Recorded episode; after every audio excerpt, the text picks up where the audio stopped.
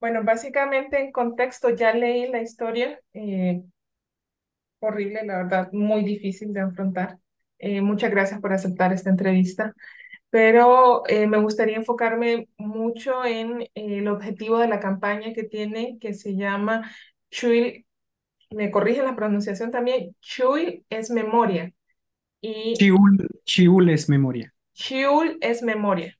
Eh, ¿me puedes explicar un poco por qué la necesidad de esta campaña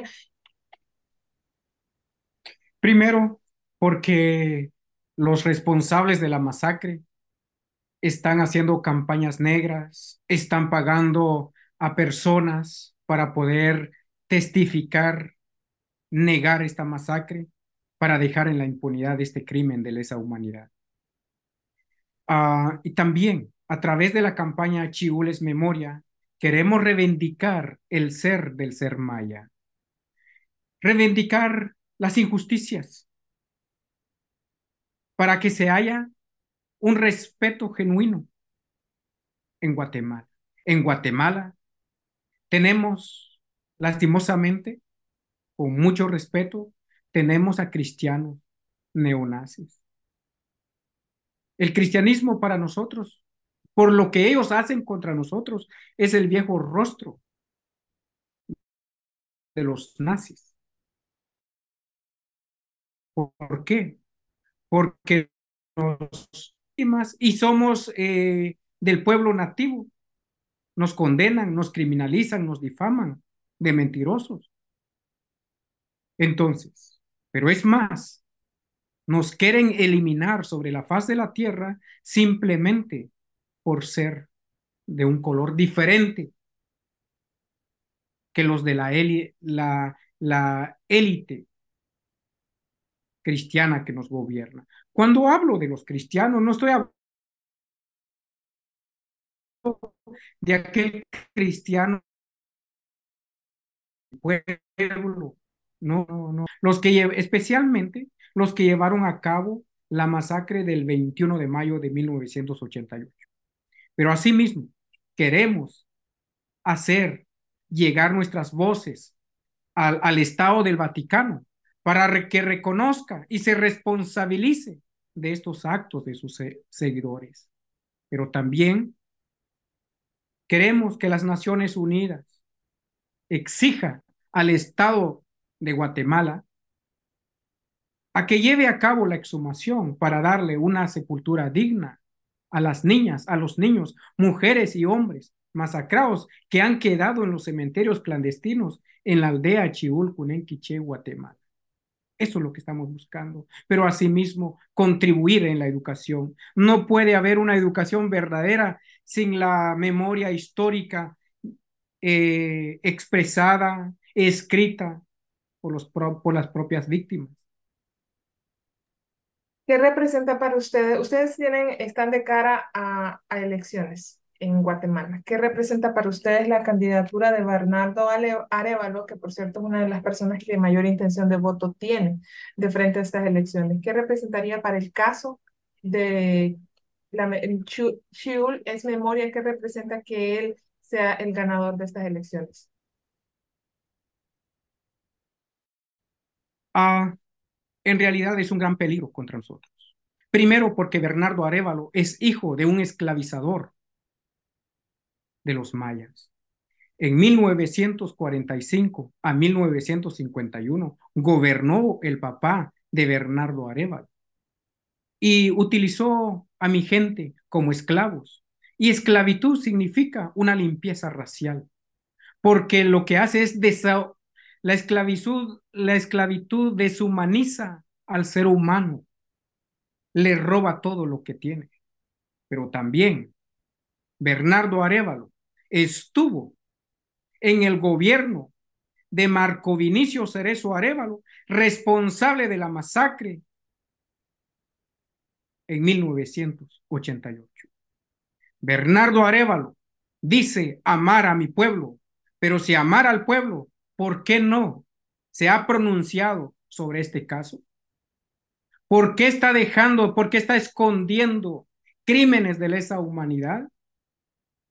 Él debe pronunciarse y exigir Antes de ser elegido, debería él estar exigiendo al Estado de Guatemala justicia por este crimen de lesa humanidad que representa las peores violaciones de los derechos humanos en Guatemala, pero también lo que cuando hay una violación de derechos humanos en, en algún país contra un pueblo, eso atenta contra toda la humanidad, pero asimismo contra la democracia que tanto se anhela hoy día.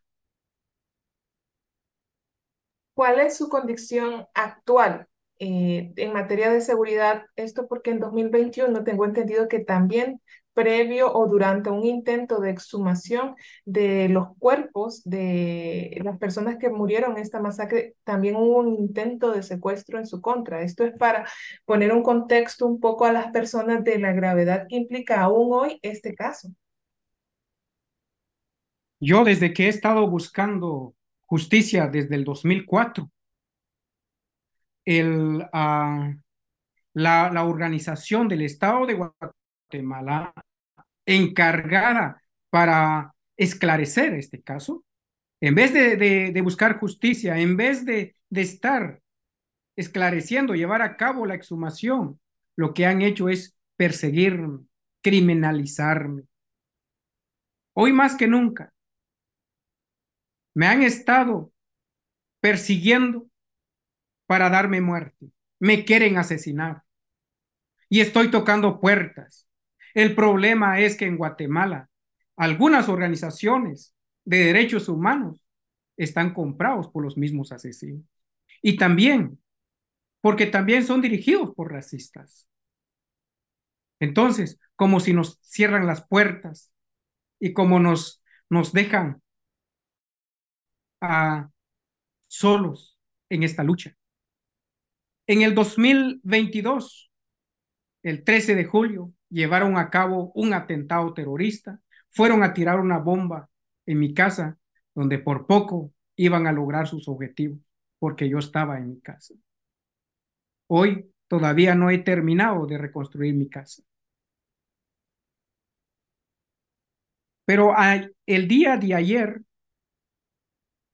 una periodista de prensa comunitaria, supuestamente las prensas comunitarias es para el pueblo, pero lastimosamente que en Guatemala hasta la prensa comunitaria están haciendo eh, trabajos sucios. ¿Por qué? Porque alguien se ha comunicado con uno de los compañeros y ha dicho que están investigando una prensa comunitaria no debería de actuar como policía porque ellos no son ministerio público. El único que debería, y el ministerio público tampoco debería estar investigando mi vida privada. Lo que ellos deberían de hacer es investigar a los responsables de este crimen de lesa humanidad. Pero lastimosamente que en Guatemala, entonces, ¿qué buscan? Cuando, cuando la prensa comunitaria trata de investigarme quién soy yo, lo que tratan de hacer es difamarme, criminalizarme, encarcelarme, pero asimismo exponerme ante los asesinos para que ellos me asesinan. Mi vida está en peligro. Y por eso que estoy clamando. Lo único que yo quiero como sobreviviente, yo, yo no quiero eh, tocarle, no quiero dañar a mis asesinos. Yo solamente quiero darles una sepultura digna a mis compañeros. Y una cosa que quiero decir es lo siguiente. Yo pediría al pueblo de Guatemala, me, me entregaría a los asesinos, pero a cambio que ellos entreguen los 116 cuerpos de niñas y de niños, los cuerpos de cientos de mujeres y de hombres masacrados el 21 de mayo de 1988. Entonces aquí estoy. Si eso es el costo para mi vida, si tengo que pagar con mi vida para que se entregue ante el pueblo a los secuestrados, masacrados, violados, el 21 de mayo de 1988, pues aquí estoy. Yo me entrego, pero que entreguen esos cuerpos. Precisamente esa es mi, mi otra duda ¿qué tanto sabe la población de Guatemala acerca de este caso? ¿Qué tanto del conocimiento popular es real y qué tanto ha sido creado a favor de ciertos sectores? El pueblo de Guatemala sabe sobre esta masacre. Ellos conocen sobre esta masacre. El problema es que por miedo no quieren exponerse. Muchos. Eh, yo no eh, soy el único niño sobreviviente de los 116 masacrados, de los niños. Pero en ese mismo día también pudieron escaparse algunos que ya eran adultos en ese tiempo y que ya han presentado sus denuncias ante el Ministerio Público también en el 2018. El Ministerio Público sabe, conoce que hay más testigos para esclarecer esta masacre. Y una cosa que quiero decir es lo siguiente. Si yo fuera el único masacrado del 21 de mayo de 1988, de todas maneras, tiene que haber justicia. Pero no. Fuimos masacrados 116 niños, cientos de mujeres y de hombres mayas, simplemente porque no hablamos el idioma español. Simplemente porque no queremos renunciar a nuestro idioma, no queremos renunciar así como nosotros hemos nacido sobre la tierra. Ellos quieren que nosotros pensemos como si fuéramos blancos. No, nosotros no somos eso. Nosotros tenemos un color de piel que la madre naturaleza nos ha regalado. El problema es que en Guatemala es muy machista.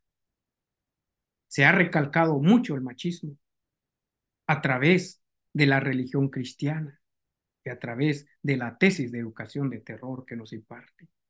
Y por eso que algunas personas lo que hacen es apoyar al asesino. Entonces, esta masacre está conocido por el pueblo. No solamente por el pueblo de Guatemala está reconocido, está reconocido por organizaciones internacionales. Pero ¿por qué se está dejando en la impunidad este caso? Porque Marco Vinicio Cerezo Arevalo, el responsable de esta masacre, el que encabezó esta masacre,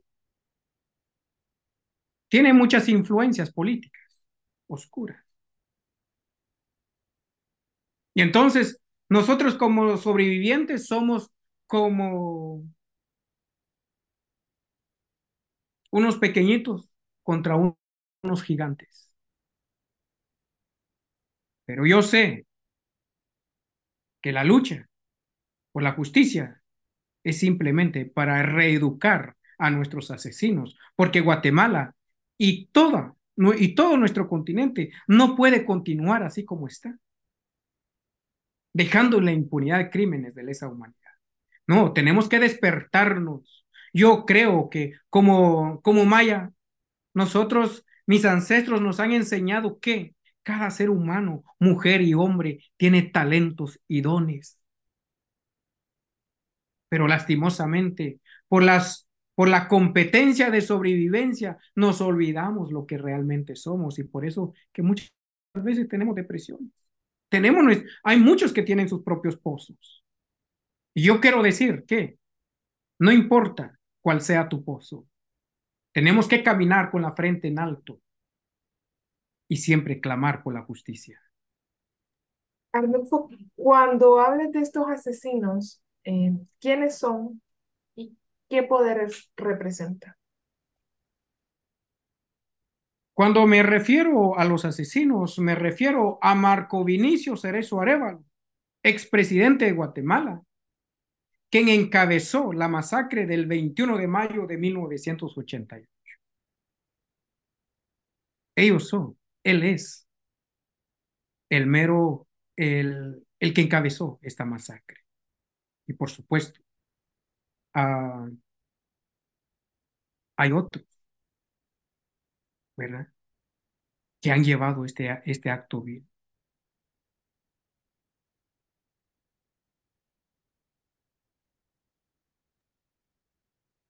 ¿Qué interés tenía en ese momento el expresidente para cometer este acto?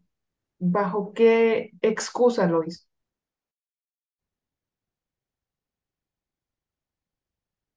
Eh, Marco Vinicio Cerezo Arevalo es un extremista fanático católico. Y lo que él quería era fortalecer, era competir con, con el otro genocida que estuvo antes de él, que es Ríos Montt. Ríos Montt es evangélico, es cristiano evangélico. Y lo que él hizo es fortalecer, llevar a cabo un genocidio, parte del genocidio, porque hubo 36 años de genocidio en Guatemala. Pero a Ríos Montt fue uno de los que llevó una parte grande de un genocidio que llevó a cabo. ¿Para qué? Para fortalecer la iglesia es evangélica. Y entonces Marco Vinicio Cerezo Arevalo llevó a cabo esta masacre para fortalecer la fe católica. ¿Por qué? ¿Con, ¿Con, qué excusa? Diciendo que nosotros somos salvajes y que nosotros somos guerrilleros. No podemos acusar a un niño de siete años, no podemos eh, acusar a una niña de cinco, de ocho años de edad, de ser guerrero. Solamente un maniático eh, acusaría de guerrero a un niño. Un niño no le debe nada a nadie. Entonces ellos quisieron eh, con la élite eh, católica, porque hubieron católicos que, que hicieron la bandera blanca, ¿no? Como al lado del pueblo, pero hubieron aquellos que estaban en realidad para fortalecer sus fuerzas, sus fuerzas colonizadoras y por lo tanto se pusieron de acuerdo para llevar este acto vil en Guatemala contra niños, niñas, mujeres y hombres mayas. Pero en ningún momento mis padres no eran guerreros también, tampoco.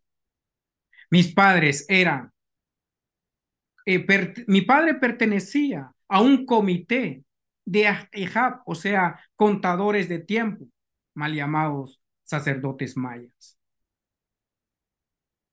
¿Y qué buscaba? ¿Qué es lo que enseñaba a mi padre?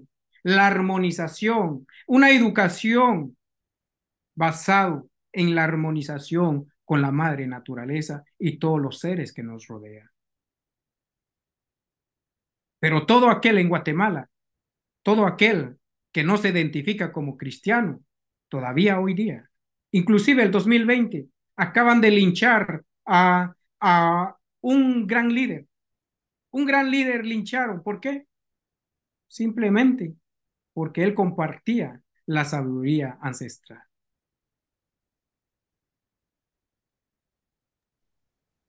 de seguir el proceso para en busca de justicia contra los autores materiales e intelectuales de esta masacre, después de la exhumación, ¿qué pasos tendrían que seguirse?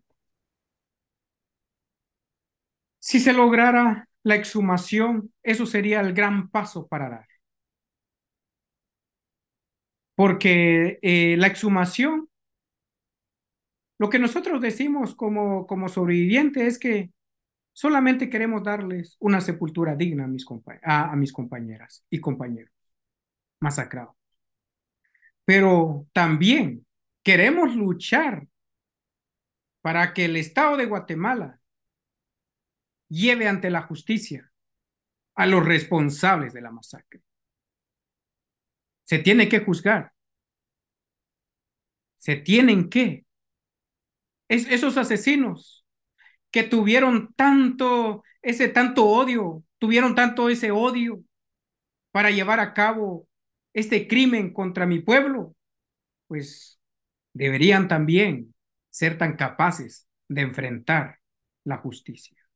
Yo espero siempre que periodistas en Guatemala pudieran entonces cuestionar a Marco Vinicio Cerezo Arevalo y también a Bernardo Arevalo, que actualmente quiere ser presidente de Guatemala. Algunos dicen que Bernardo Arevalo es como una bandera para el pueblo. No, él es la bandera del, del odio, de la colonización, del esclavismo, pero también de la corrupción.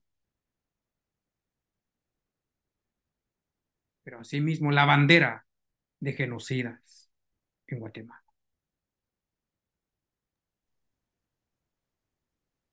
¿Cómo podrías explicarle a la ciudadanía que esto no se trata de un pensamiento político a favor o en contra de un partido, sino es una lucha independiente por justicia que se vincula a este candidato precisamente por lo que representa y que no es el vínculo con el partido o con el pensamiento de él, sino es algo más de un pueblo que está buscando ese derecho a justicia. Gracias, gracias por, por esta pregunta. Este, eh, mira, no, eh, actualmente hay dos candidatos, una de que es mujer y uno es hombre. La mujer, prácticamente el pueblo ya sabe que ella es una corrupta, que ha sido parte de la corrupción y del saqueo de mi pueblo, por supuesto. Eso lo sé, eso, eso es lo que uh, el pueblo está consciente donde el pueblo se ha, ha perdido la memoria histórica y como también eh, el pueblo no muy se dedica a, a investigar a sus líderes, bueno, supuestos líderes, ¿no? O representantes. Entonces no, no saben, no, no saben vincular, no, no conocen de que Bernardo Arevalo estuvo con diferentes gobiernos durante los años 80 en la cual se llevó a cabo genocidio contra el pueblo maya. Ellos no conocen eso. ¿Y cuál es el trabajo de, de, de embajadores? ¿Cuál es el trabajo de ministros de Asuntos Exteriores?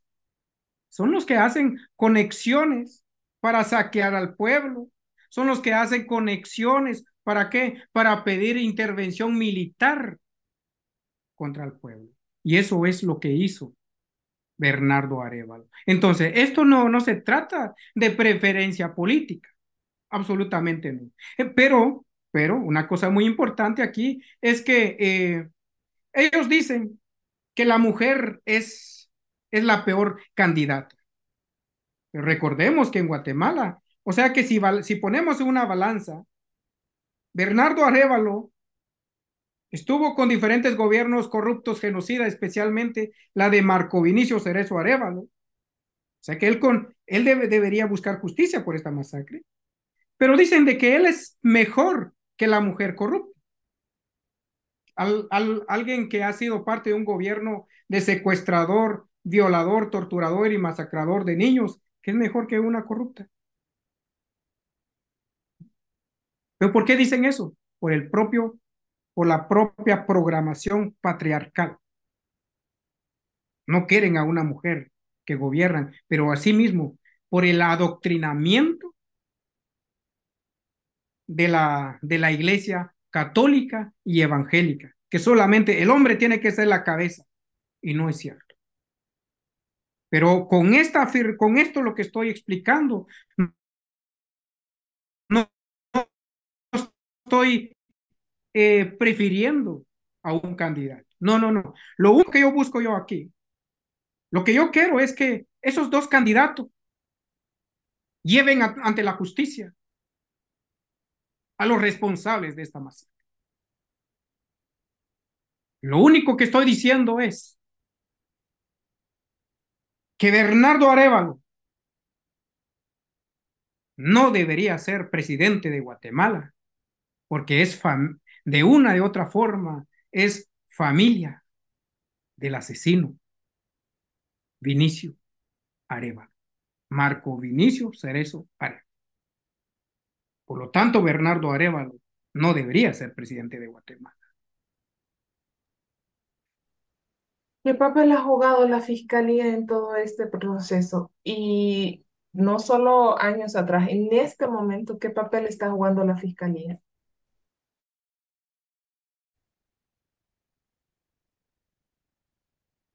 La fiscalía encargada de la, para, del caso, lo que están haciendo es eh, como han eh, detenido ahí el caso. No lo han archivado, pero lo, lo, están deteniendo el caso. Uno. Dos. Y lo que está haciendo la fiscal, algo, otra fiscalía es investigarme a mí para criminalizarme. Por ejemplo, yo he estado denunciando todas las amenazas que me, están, me han estado enviando, las amenazas, los atentados terroristas, un policía, por ejemplo, quiso hacerme daño, por ejemplo. Y actualmente a la, la, la, prensa comunitaria que está pagado. ¿Cuántos millones estarán recibiendo la prensa comunitaria en, en Guatemala? No sabemos. Pero yo, pero yo, yo digo que no son todos los, los de la prensa comunitaria hacen ese trabajo sucio. Yo digo que solamente uno o dos que pertenecen a la prensa comunitaria en Guatemala hacen esos trabajos sucios, porque en realidad no son todos los de la prensa comunitaria.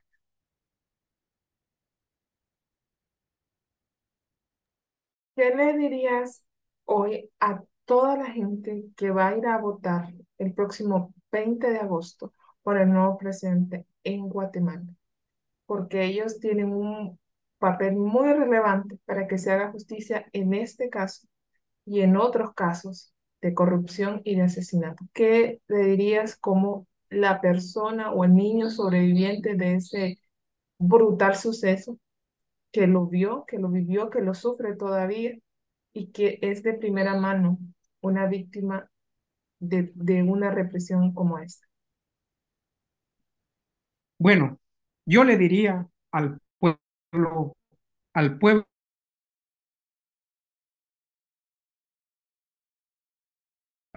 parte que es cristiana, es que en los momentos de votar. Tienen que pensar dos cosas muy importantes y decir,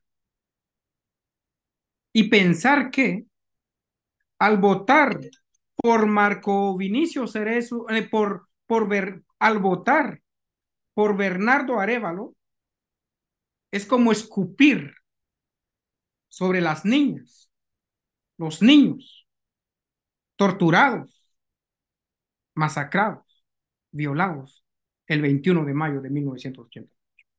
El voto a favor de Bernardo Arevalo es mostrar el odio o el autoodio contra el propio pueblo. Es lo más triste. Yo espero entonces.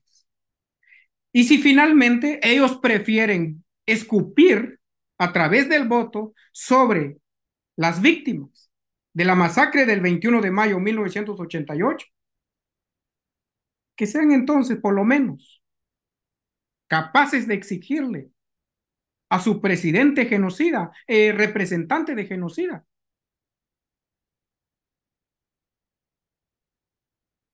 a que haya justicia. Hoy nosotros no, no tenemos protección. Hoy estamos en peligro.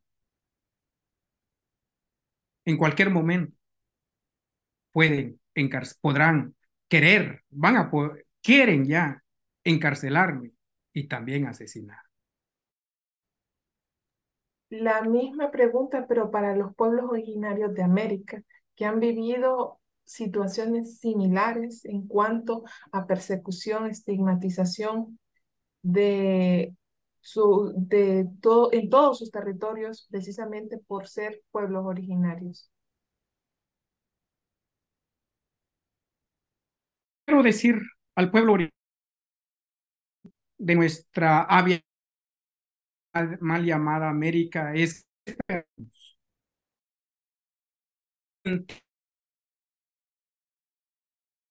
contra los primeros eh, terroristas eh, racistas, neonazis, desde hace 500 años. Se enfrentaron frente a frente a ellos. Pero hoy hay unas pequeñas ventanitas o grietas de derechos humanos y eso nosotros tenemos que aprovecharlo. Y no pensemos, amado pueblo, de que alguien de sangre colonizadora vaya a ser nuestra, nuestro libertador. No va a ser nuestro libertador. Solamente una hija, un hijo de nuestros pueblos son nuestros verdaderos libertadores. Pero tampoco aquellos líderes malinches no van a ser nuestros libertadores tampoco. No olvidemos la memoria histórica, porque no podemos contribuir en odiar la madre naturaleza. Porque si olvidamos la memoria histórica, vamos a contribuir en desaparecer al pueblo originario sobre la faz de la tierra. Y eso es un grave error. No debería ser eso, porque la Madre Tierra nos ha creado, porque nos quiere, quiere que nosotros existamos. Y sobre todo recordemos de tomarnos las manos juntos, como dice el, el sagrado Popol Vuh.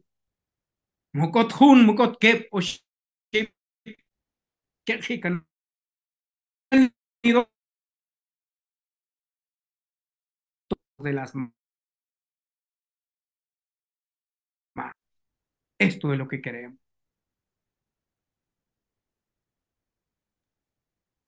Mil disculpas, pero tuve problemas en tu última eh, declaraciones cuando hablaste del Popol Vuh. ¿Podría repetirlo, por favor? Porque se me cortó la señal en ese preciso momento. Con mucho gusto. El Popol Vuh dice en mi idioma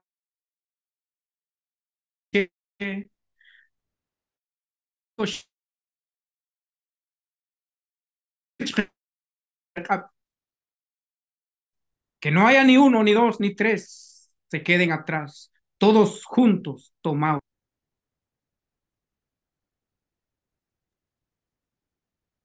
Muchas gracias por tu tiempo. Eh, nosotros haremos llegar a ustedes el link cuando hagamos la publicación y en caso de que eh, también algunos de los medios aliados de nosotros, eh, compartirles el contacto de Sara para que se pongan en contacto con ustedes y pues puedan hablar un poco más al respecto en otros medios de comunicación nacionales. Gracias, yo te agradezco mucho. Eh, ¿Me podría repetir tu nombre, por favor? Tania Galvez. Tania Galvez. Muchas gracias y que, que la luz que tienes en tu corazón se pueda reflejar siempre a nuestros pueblos. Muchísimas gracias. Un abrazo. De nuestra Avia Yala.